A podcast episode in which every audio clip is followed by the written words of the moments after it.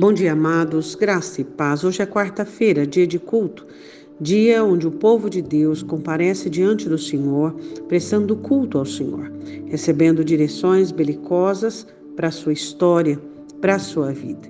Bom, nós sabemos que estamos no mundo e que alguns de nós já vivemos grande parte da nossa história e que nós temos uma continuidade aí dada por Deus e vamos estar nessa terra até que assim o Senhor o queira.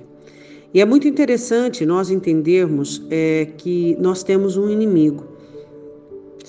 Satanás, o nosso inimigo, anda ao nosso derredor, como o próprio Pedro diz, bramando como leão, buscando a quem possa tragar. E nós sabemos que na Escritura nós temos os recursos para vencer as estratégias de Satanás.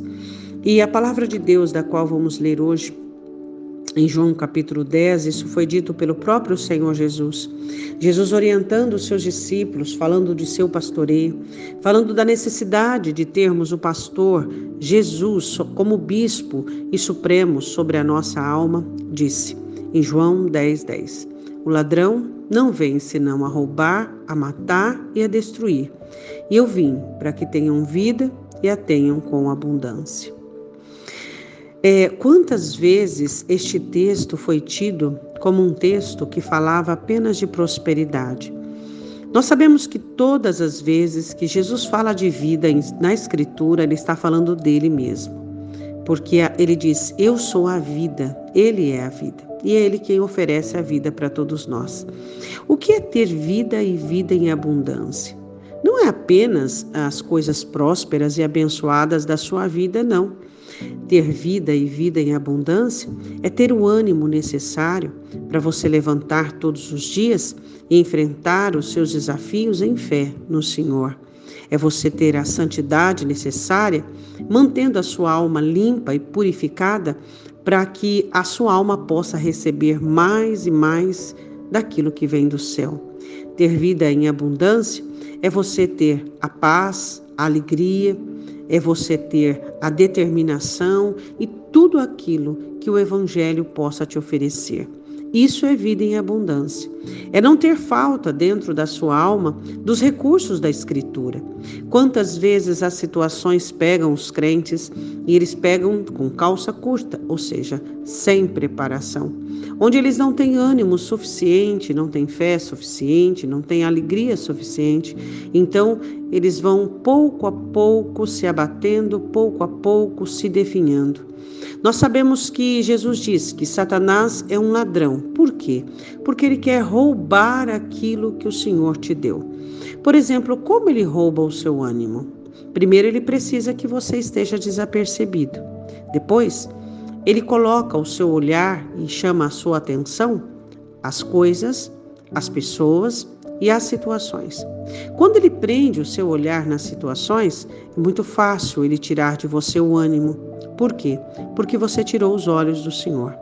Então você começa a entristecer-se pelas atitudes das pessoas.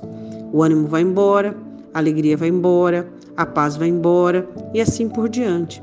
Então, a maneira de Satanás roubar-nos é tirando os nossos olhos do Senhor Jesus.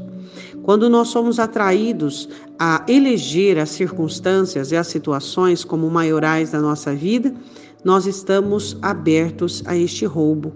Então você não quer ser roubado por Satanás? Você não quer a morte nem a destruição?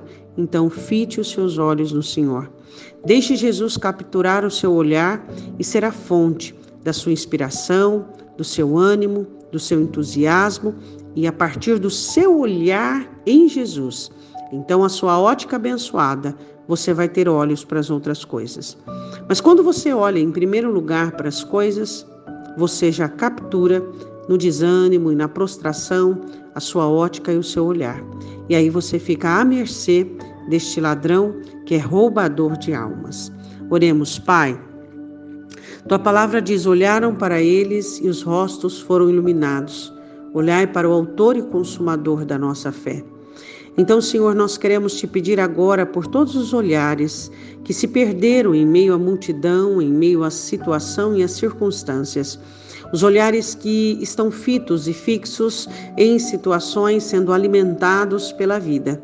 Pai Santo, eu te peço que esses olhos sejam libertos, ó Deus. Liberte essa ótica, liberte este olhar, para que esse olhar possa ser do Senhor, possa estar fitos em Ti, nas Tuas obras e no céu.